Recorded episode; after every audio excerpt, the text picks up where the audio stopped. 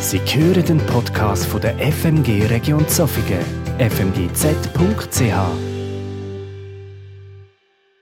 Ich werde euch zum Anfang ähm, euch hineinversetzen in ein paar andere Leute. Und zwar ähm, dürft ihr euch auch vorstellen, ich tue euch ab jetzt äh, ansprechen in, in, in der Du-Form, also ihr seid jetzt die Leute.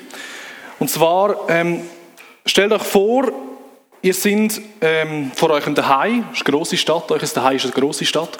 Ihr seid dort, aber es ist alles anders, wie es noch war vor ein paar Tagen, vielleicht ein paar Wochen. Ähm, und jetzt stehen ihr dort, ihr steht vor dem Tor raus, zu eurer Stadt rein und ihr schmeckt den Geschmack von Rauch, ihr schmeckt der, Gestank von verbranntem Material, nicht nur verbranntes Holz, verbranntes Metall, einfach so das, das richtig Grusige, das in die Nase kommt, wenn es dort brennt, wo es nicht brennen sollte. Ihr spürt noch die Wärme von der lodernden Flamme hinter euch. Ihr, ihr spürt ähm, die, die, die drückende Stimmung. Ihr schmeckt den Gestank vom Tod der Gestank von Verwestem. Und es ist richtig, richtig wüst. Und in der Ferne, auf dem Hügel oben, hört ihr noch, wie Hämmer schlägt. Und ihr wisst, dass die Hämmer jetzt noch das Allerheiligste von euch zerstören. Nämlich den Tempel. Und so stelle ich mir das zumindest vor. So ist das Bild kurz bevor das Volk Israel von Jerusalem rausgeführt worden ist, weit, weit fort nach Babylon. Und so gehe ich auch davon aus, dass das ist das Bild, das am Schluss übrig geblieben ist. Vielleicht noch so in, in weiter Ferne, in den Gedanken bei diesen Menschen, die eben jetzt nicht mehr in ihrem Daheim sind, wo das Jerusalem, die heilige Stadt, der heilige Tempel, wo alles zerstört worden ist. Und das ist das, was noch übrig bleibt von dieser wunderschönen Stadt. Zumindest sagt uns die Bibel, sie war wunderschön. Und es ist ja schon so, dass es zu Babylon nicht so schlecht war. Es ist dem Volk wirklich nicht mega schlecht gegangen. Das muss man vielleicht schon noch festheben. Sie haben sich, äh, sie haben sich können einleben. Gott hat ihnen auch gesagt, macht euch die Stadt zu eurem, also lebt euch dort ein. Aber gleich ist das Jerusalem die Stadt, wo Gott dir versprochen hat, dir als Volk Israel, die Stadt, wo er versprochen hat, dort wirst du sicher sein. Dort führe ich dich an. Für das haben all meine Vorfahren gelitten, für das sind wir durch die Wüste gelaufen, für das haben wir gegen, gegen in dem Land gekämpft und, und, äh, und, und richtige Machtkämpfe geführt, dass wir eben die Stadt können aufrichten können. Und die Stadt, die gibt es jetzt einfach nicht mehr. Also es gibt sie schon noch, aber Du willst dort nicht mehr hin. Und es bleibt noch ein bisschen Fußvolk übrig, wo noch dort bleibt, wo ein bisschen auf die Felder schaut, aber eigentlich das Volk von Israel wird vorgeführt auf Babylon, weit, weit fort, zum einem König, ähm, wo ganz anders lebt, zum einem Volk, wo ganz anders lebt. Und das ist jetzt einfach so. Und das Bild von dem Jerusalem, wo eben verkohlt und, und zerstört vor dir ist, das ist weit, weit zurück. Und jetzt kommt der Jesaja. Und der Jesaja schreibt ganz, ganz viel. Er schreibt, ähm, im ersten Teil von seinem Buch schreibt er ganz viel über die Verheißung, was wird kommen. Er schreibt ganz viel auch Ermahnung fürs Volk Israel und sagt, hey, ihr werdet in dieser Gefangenschaft leben. Es ist einfach Fakt. Weil ihr so viel Schlechtes gemacht habt, werdet ihr bestraft. Und dann kommt irgendwann der, der, der Schnitt im Jesaja-Buch, nämlich zwischen Jesaja 39 und Jesaja 40. Und dann wird sein Buch wie ein umgekehrter Händchen. Also, die Verheißungen bleiben die gleichen, wie er vorher schon gesagt hat, aber die ganzen Ermahnungen, die fallen immer mehr weg und er zeigt nur noch die Herrlichkeit von dem, was wird kommen. Und die Herrlichkeit, die Verheißung, wo die Jesaja bringt, die werde ich euch lesen. Ist nämlich gerade am Anfang von Jesaja 40. Jesaja 40, 1 bis 11. Tröstet, tröstet mein Volk, spricht euer Gott. Redet herzlich mit Jerusalem sagt über die Stadt, ihre Leidenszeit ist zu Ende. Ihre Schuld ist restlos abgezahlt, denn für alle ihre Vergehen wurden sie vom Herrn doppelt bestraft. Und eine Stimme ruft, bahnt in der Wüste einen Weg für den Herrn, ebnet unserem Gott in der Steppe eine Straße. Alle Täler sollen aufgefüllt werden, Berge und Hügel abgetragen. Das wellige Gelände soll eben werden und das hügelige Land flach. Der Herr wird in seiner Herrlichkeit erscheinen. Alle Menschen miteinander werden es sehen, denn der Herr selbst hat es gesagt. Und eine Stimme spricht, verkünde. Ich fragte, was soll ich verkünden? Alle Menschen sind doch wie Gras. In ihrer ganzen Schönheit gleichen sie den Blumen auf dem Feld. Das Gras verdorrt, die Blume verwelkt, wenn der Wind des Herrn darüber weht. Nichts als Gras ist das Volk. Ja, das Gras verdorrt, die Blume verwelkt, aber das Wort unseres Gottes bleibt für alle Zeit. Steig auf einen hohen Berg, du Freudenboten für die Stadt Zion. Verkünde deine Botschaft mit kraftvoller Stimme. Du Freudenboten für Jerusalem. Verkünde sie, hab keine Angst. Sprich zu den Städten Judas. Seht, da kommt euer Gott. Seht, Gott der Herr, er kommt mit aller Macht und herrscht mit starker Hand. Seht, mit ihm kommt sein Volk, die er befreit hat, ziehen vor ihm her. Wie ein Hirte weidet er seine Herde, die Lämmer nimmt er auf seinem Arm und trägt sie an seiner Brust, und die Muttertiere führt er sicher. Mit der Verheißung fährt die neue Ära an, wo der Jesaja einläutet. Und die fährt als allererstes Mal an für das Volk Israel, wo er sagt, hey, ihr werdet zurückkommen in, das, in die Stadt und Gott wird mit euch einziehen. Er wird, er wird kommen in Herrlichkeit und er wird herrschen mit starker Hand. Es ist eine Verheißung fürs Volk, wo zeigt, dass der König wird zurückkommen. Der König kommt zurück aus der Verbannung, wo der König nicht mehr König ist und er nur noch Teil ist vom Volk, immerhin. Aber er wird zurückkommen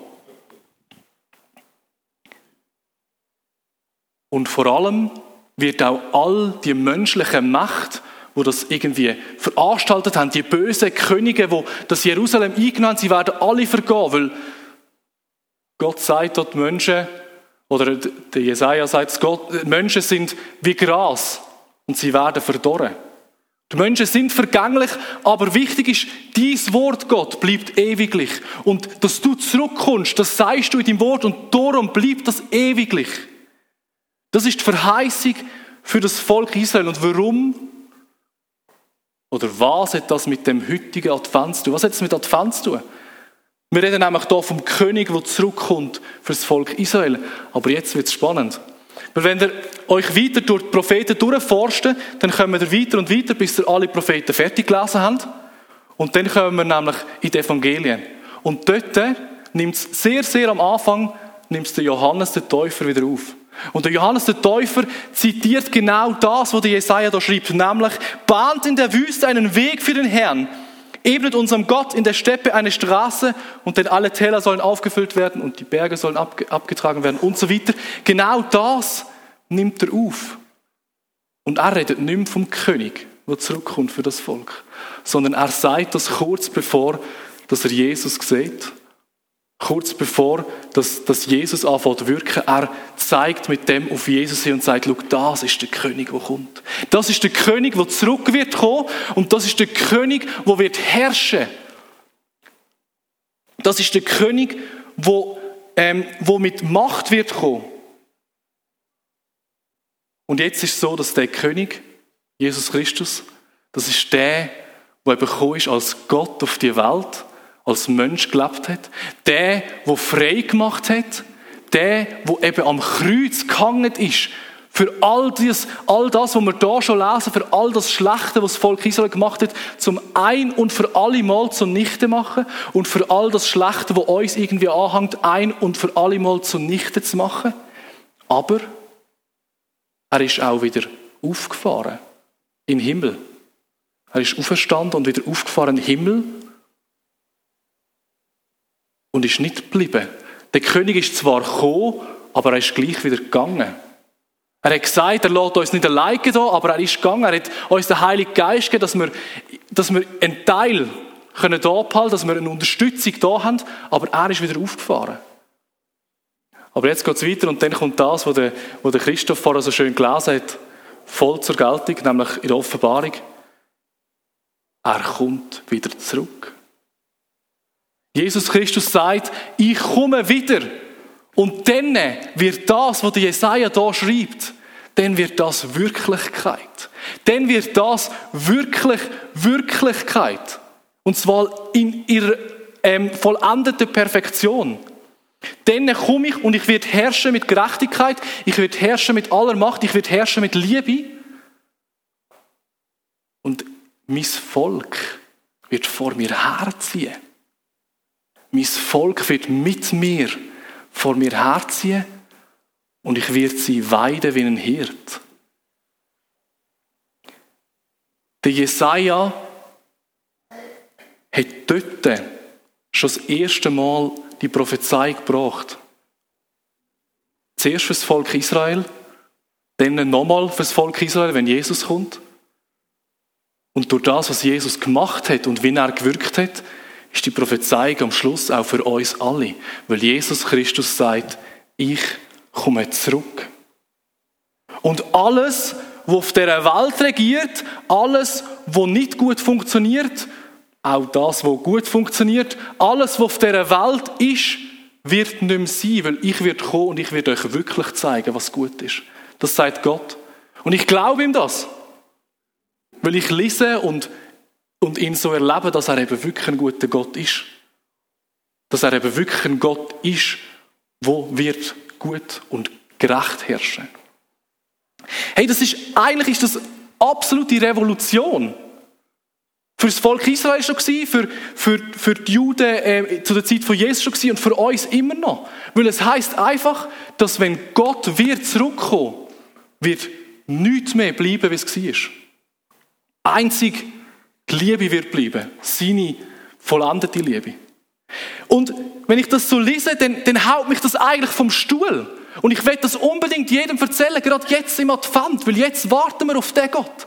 Und dann merke ich auch, so schwer fällt es mir auch gar nicht, das den Leuten zu erzählen. Vor allem, wenn ich jetzt so da oben stand und irgendwie auch ähm, die, Aufgabe, die Aufgabe bekommen habe, zu predigen, dann ist ja wie allen klar, dass ich irgend so etwas bringen und dann ist ja auch, okay, dann darf ich das ja auch. Oder wenn jemand zu mir kommt und mich fragt, hey Robin, wie siehst du das und das so mit dem Jesus, dann habe ich auch kein Problem, dann kann ich sofort erzählen.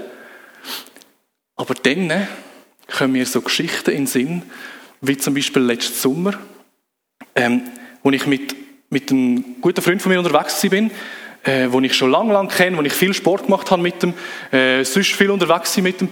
Und dann sind wir zusammengestanden und er gibt mir eigentlich so einen Steilpass, aber er ist eben nicht so ganz richtig. Er hat mich einfach gefragt, hey Robin, was, was ist so bei euch in der Gemeinde? Was macht ihr, also weißt, was macht ihr so? Und, und habt ihr denn auch so einen, einen Jahresplan oder irgendwie eine Idee, was ihr über das Jahr wollt erreichen Und in dem Moment fängt es an Hirne. Und dann fange ich an zu erzählen. Und so während dem Erzählen merke ich, ja gut, das hättest du jetzt auch sein lassen. Weil ich fange an, über wichtig, es sind nicht unwichtige Sachen, aber es sind in dem Moment für ihn zweitrangige Sachen. Ich fange an, mit ihm darüber zu reden, wie das es halt ist bei uns, dass wir wie probieren miteinander als Gemeinde ein Jahresziel ähm, auch, auch zu verfolgen. Gerade wir als Leitung, wir versuchen da vorauszugehen und, und versuchen das auch zu gestalten. Und ähm, ja, das ist uns vor allem wichtig gewesen, so gerade nach der Pandemie, dass wir irgendwie als Gemeinde wieder mehr eine Gemeinschaft leben Und ich habe so angefangen zu erzählen, sehr, sehr, äh, alles mega strategische Sachen, sehr, ähm, sehr äh, nüchterne Sachen. Ist mega einfach zum Erzählen. Und jetzt, oder auch dort schon, denke ich zurück und denke, Mann,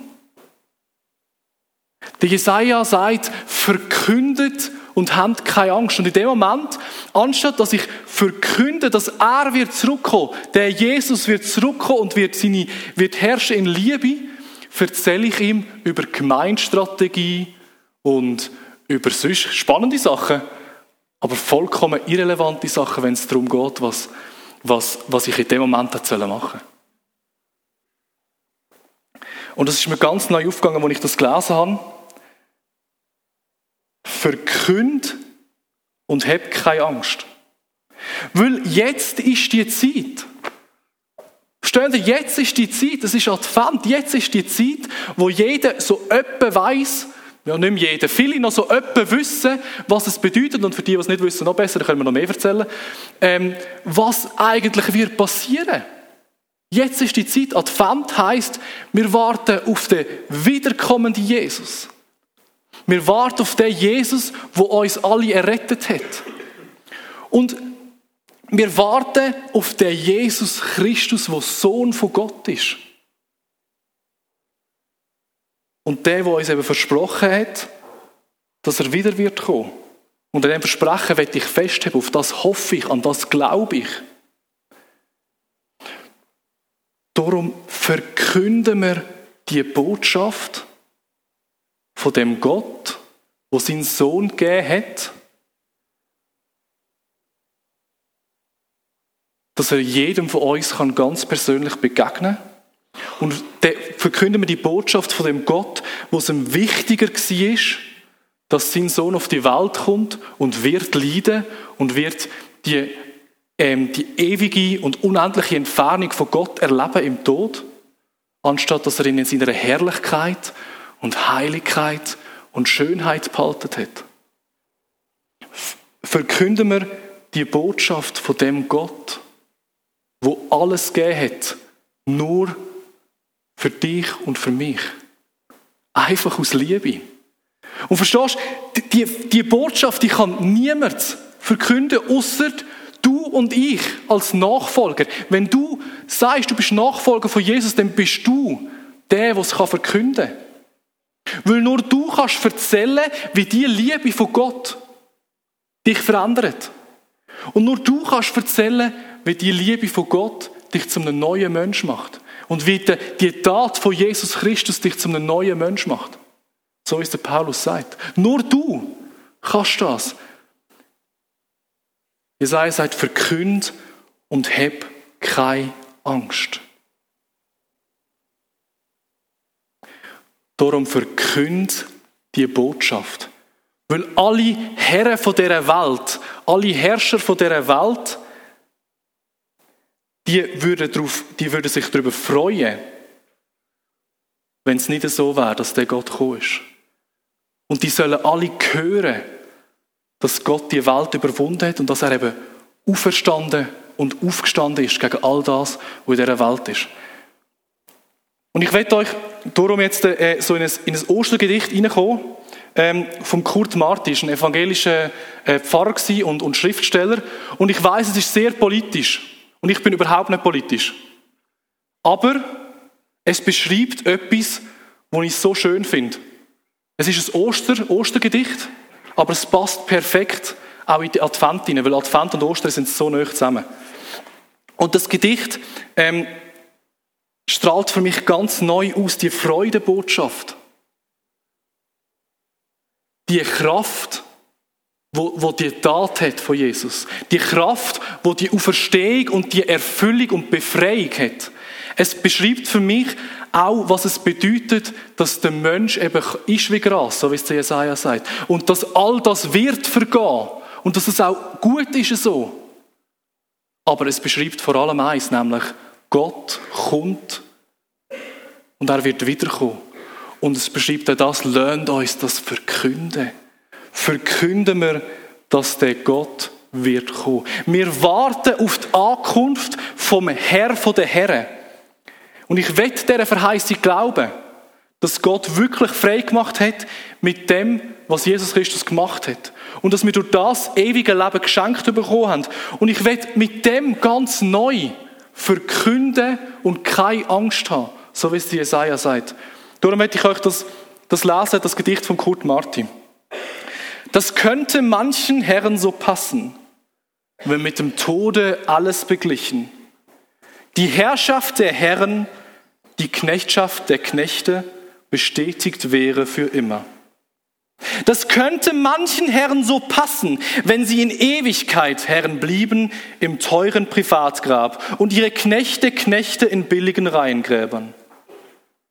Aber es kommt eine Auferstehung, die anders, ganz anders wird, als wir dachten. Es kommt eine Auferstehung, die ist der Aufstand Gottes gegen die Herren und gegen den Herrn aller Herren, den Tod. Steig auf einen hohen Berg, du Freudenboten für die Stadt Zion. Verkünde und habe keine Angst. Seht, da kommt euer Gott. Seht Gott der Herr. Er kommt mit aller Macht und herrscht mit starker Hand. Seht, mit ihm kommt sein Volk, die er befreit hat, ziehen vor ihm her. Wie ein Hirte weidet er seine Herde. Die Lämmer nimmt er auf seinen Arm und trägt sie an seiner Brust. Die Muttertiere führt er sicher. Freue dich, Zion. Jauchze laut, Jerusalem, denn er wird kommen.